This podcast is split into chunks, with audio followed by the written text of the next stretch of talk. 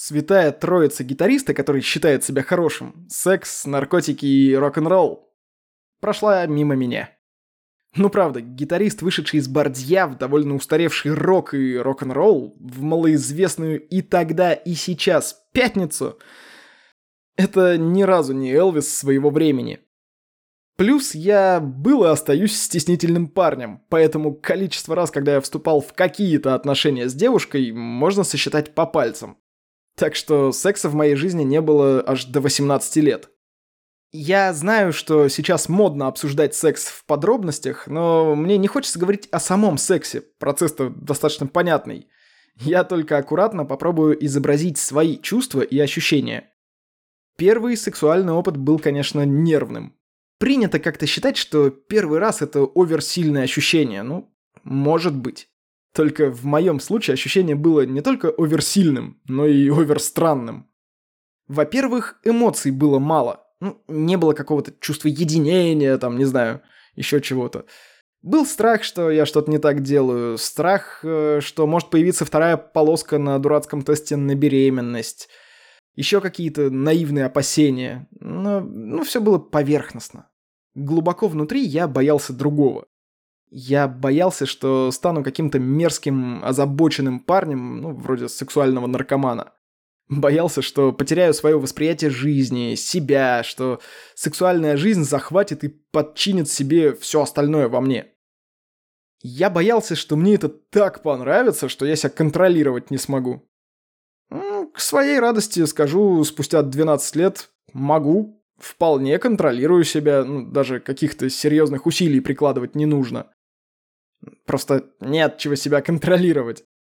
Не, не в том смысле, что... В общем, я женатый человек, мне в бельдяшке нельзя, да и до свадьбы как-то толпа оголтелых фанаток мою дверь не штурмовали. А вот наркотики я контролировать не мог долго. На всякий случай для тех, кто в танке, наркотики – страшное говнище. Не употребляйте. Я вам расскажу свою историю не для того, чтобы описать, как это круто, а для того, чтобы выразить одну простую по форме, но сложную для практического исполнения мысль. Наркота держит тебя до талого. Не употребляйте. Цена вам не понравится. В 16 лет я попробовал впервые. Не буду говорить, что и как я употреблял, Э, просто скажу, что ничего серьезно тяжелого в моей жизни, слава богу, не было.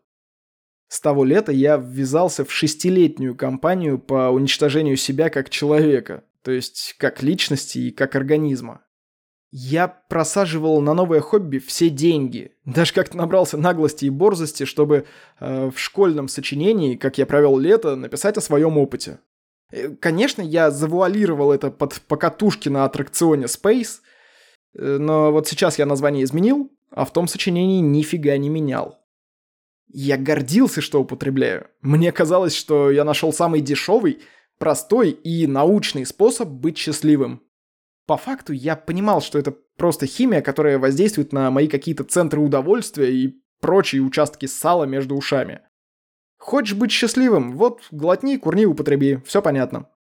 Мне так это понравилось, что я не смог себя контролировать. Хуже того, я не хотел себя контролировать. Не просто отпустил вожжи, а выкинул их с таким лихим криком полного идиота. Первый универ я профукал в основном из-за того, что у меня была свобода вообще. Я мог не приходить в себя неделями.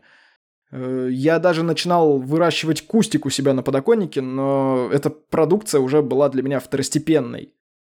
Но при этом я мог под какую-нибудь залипуху сесть и получебника по матану, например, отмахать вполне спокойно.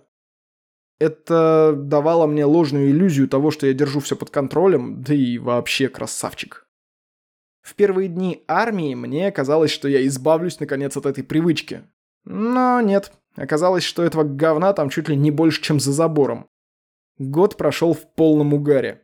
Я не только не выбрался из ямы самоуничтожения, но и нашел новые способы уничтожать себя эффективнее.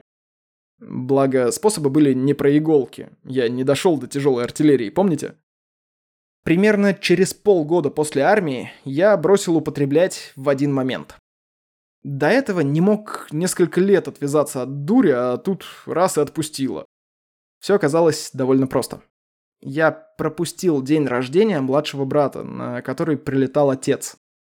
Я был на панике и не мог нормально соображать, поэтому у себя дома убирался, пока не стер нахрен краску с холодильника тряпкой.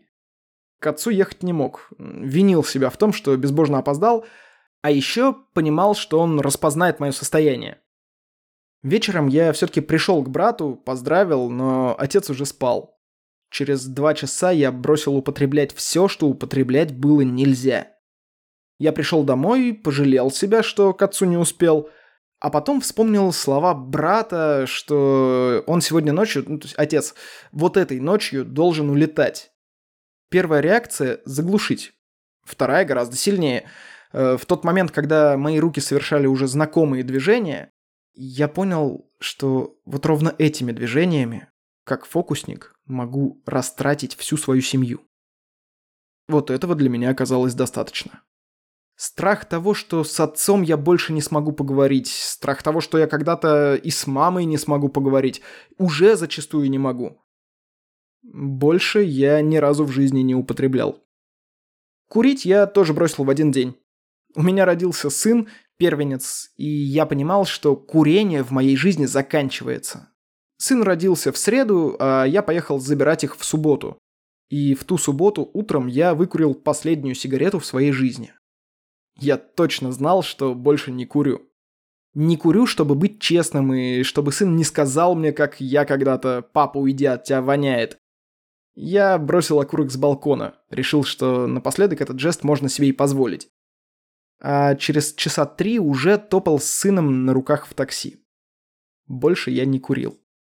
Я не курил, когда хотелось выть от того, что я не научился зарабатывать деньги для семьи, не курил, когда мы с женой ругались через месяц после рождения ребенка. Ну, а как иначе? Мы родителями стали, жизнь перевернулась, и нам было тяжело. Вот мы и ругались. Ничего, совсем справились.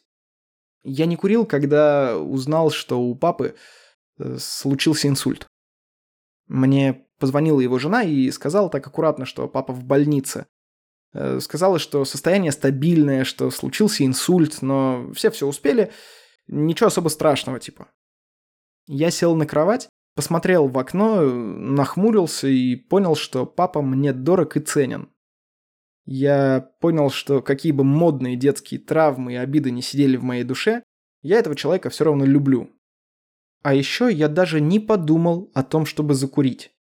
Я давно и плотно не курящий человек. А святая троица гитариста, который считает себя хорошим, секс, наркотики и рок-н-ролл – прошла мимо меня.